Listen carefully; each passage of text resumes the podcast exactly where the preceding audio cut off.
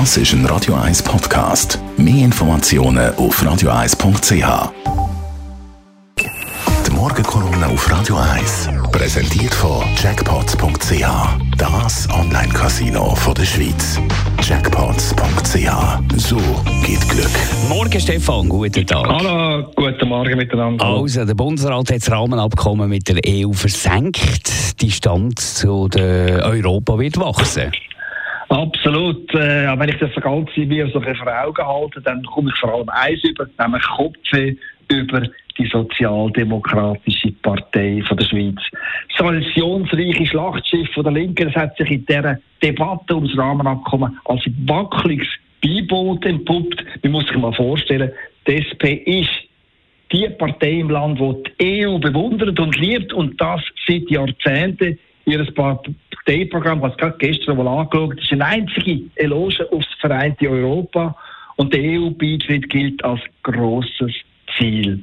In der letzten Woche aber hat genau die europhile Partei das Rahmenabkommen, also die Annäherung an die EU, mit versenkt, und zwar im Gleichschritt mit der SVP.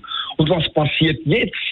An dem Wochenende, davon führt die SP den nächsten Schwenker. Jetzt wo das Führungsduo Matthäa Meyer und Cedric Wermuth wieder mit Europa flirten und sogar einen EU-Beitritt aufs Politparkett bringen. Das heißt, die Linkspartei hat in den letzten paar Wochen exakt dreimal die Meinung komplett geändert und das in einer zentralen Grundsatzfrage. Einmal dafür, dann dagegen und jetzt wieder dafür.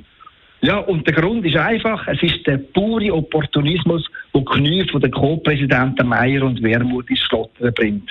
Denn das Duo Meier-Wermuth ist beim Rahmenabkommen nur darum auf einen Anti-EU-Kurs gefahren, äh, weil man auf die Gewerkschaftsposition umgeschwenkt ist. Und zwar darum, weil Gewerkschaften eben gross und mächtig sind.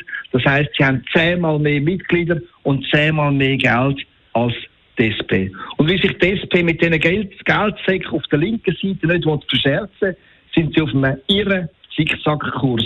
Oder man kann es auch anders sagen, die beiden Co-Präsidenten haben wegen dem Klütter von der Gewerkschaften die eigene Basis verraten. Das Verhalten ist schändlich und wird die beiden Opportunisten an der Spitze von der SP, da bin ich ganz sicher, schon bald um die Ohren fliegen.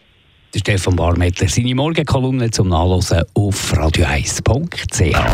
Die Morgenkolumne auf Radio 1.